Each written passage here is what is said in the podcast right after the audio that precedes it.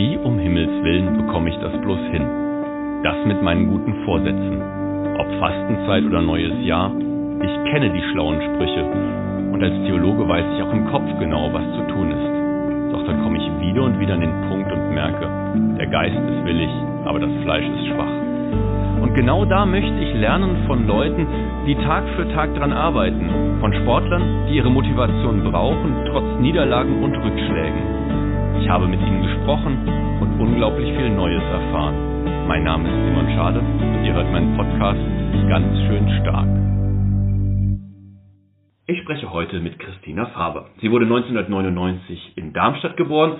Ich habe sie aber in Taunusstein kennengelernt und sie hat dort und in Wiesbaden ihre Judo-Karriere begonnen.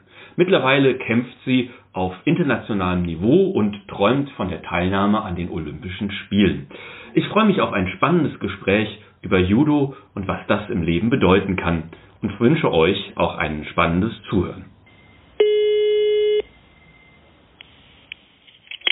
Hallo Christina. Hi. Servus, grüß dich. Ich habe heute in Vorbereitung auf das Gespräch so ein bisschen nachgeschaut. Klassischer Weg, man guckt erstmal bei Wikipedia. Da heißt Judo bedeutet sanfter Weg oder also wörtlich übersetzt. Aber was bedeutet das für dich persönlich?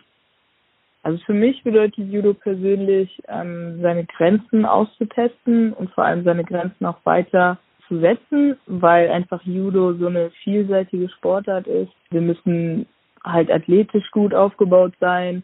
Wir müssen unter extremer Belastung auch noch im Kopf gut dabei sein, sage ich jetzt mal. Und äh, das erfordert natürlich extreme Anstrengungen auf jeder Ebene. Und deswegen ist es halt ja so eine Voraussetzung der Grenzen irgendwie, dass man sich selber testet, dass man sich selber irgendwie neu kennenlernt. Und dementsprechend ist das natürlich ein Aspekt von Judo, der eben diese, diesen sanften Weg eben auch definiert. Genau. Ich habe jetzt gelesen, dass das Grundprinzip bei Judo ist, so quasi die maximale Wirkung bei minimalem Aufwand zu machen. Ein Prinzip, mit dem ich persönlich versucht habe, meine Schulzeit zu überleben. Aber ich glaube, dass der Aufwand beim Judo richtig durchzukommen trotzdem natürlich gewaltig hoch und vielseitig ist.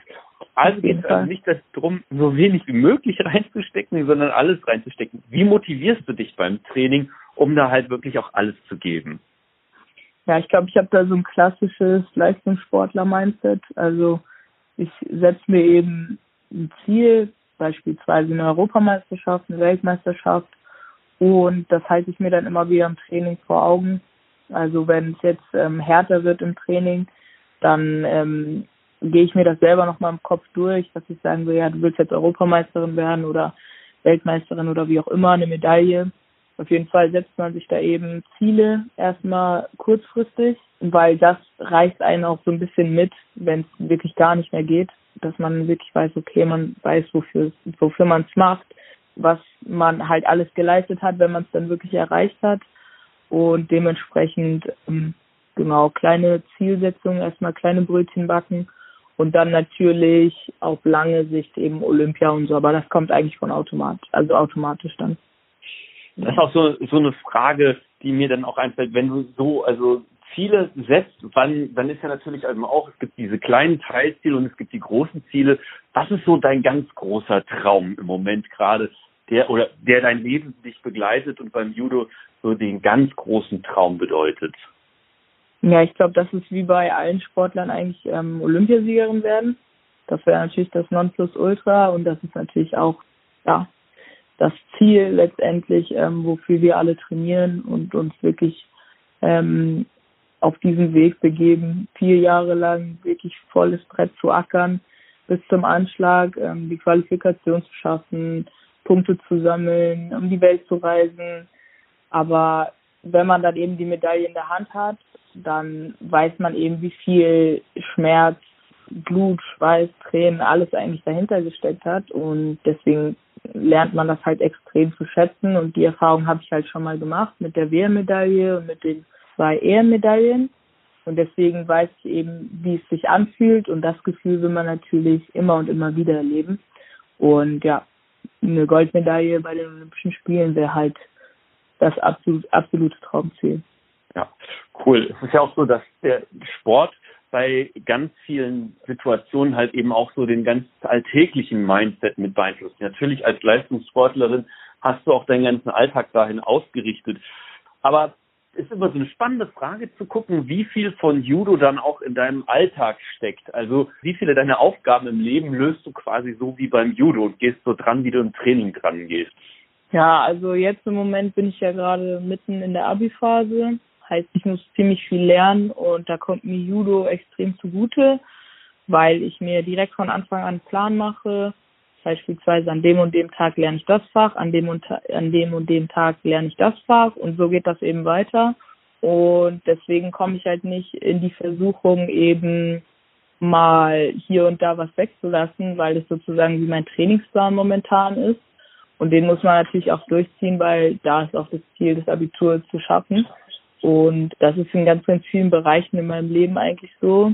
Also beispielsweise so Kleinigkeiten wie für den Führerschein ähm, lernen und so für die theoretische Prüfung oder sowas habe ich mir früher dann auch eben so einen Plan zurechtgelegt, dass ich sage, dann um, um die und die Uhrzeit fange ich an, dafür zu lernen. Das war sozusagen dann meine Trainingseinheit. Und dann habe ich immer alle Bereiche abgedeckt gehabt.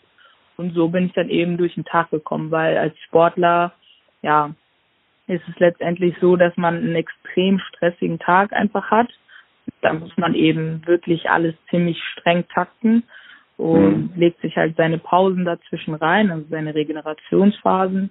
Und ja, das hat bis jetzt äh, in meinem Leben eigentlich ganz gut geklappt. Ich glaube, ich werde das auch so weiterführen dann später im Studium. Und ja, das ist dann halt wie sozusagen ein Trainingsplan für alle Lebensbereiche. Cool. Ich habe dir auch, wie allen anderen, zum Schluss des Gesprächs ein ganz kurzes Bibelzitat mitgebracht. Und okay. ich wollte einfach mal fragen, dann, was dir so spontan dazu einfällt. Aber ich glaube, das passt ganz gut. Ist jetzt also Judo nicht so eine Sportart, die in der Bibel ständig vorkommt, aber ähm, gucken, was man da findet. Und zwar habe ich aus dem ersten Timotheusbrief mitgebracht. Da heißt es, kämpfe den guten Kampf, ergreife das Leben, zu dem du berufen worden bist.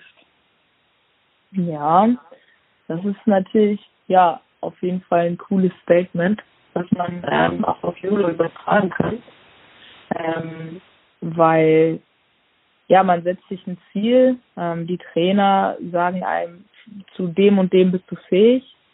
Und ja, da bedeutet es einfach einen Riesenkampf zu kämpfen, also ob es jetzt eine Trainingseinheit ist, ob es jetzt, weiß ich nicht, in der Familie Sachen sind, die man erledigen kann, kann man halt alles als Kampf oder als Herausforderung sehen. Und wenn man das letztendlich alles geschafft hat, dann ähm, kommt man hoffentlich auch an das Ziel, was man sich selbst gesetzt hat. Und das ist dann letztendlich der Kampf, zu dem man berufen wurde. Deswegen kann man das, also hat das extrem gute Parallelen eigentlich. Passt ganz gut. Dass man also auch mit gutem Einsatz zu guten Kämpfen und guten Zielen kommt.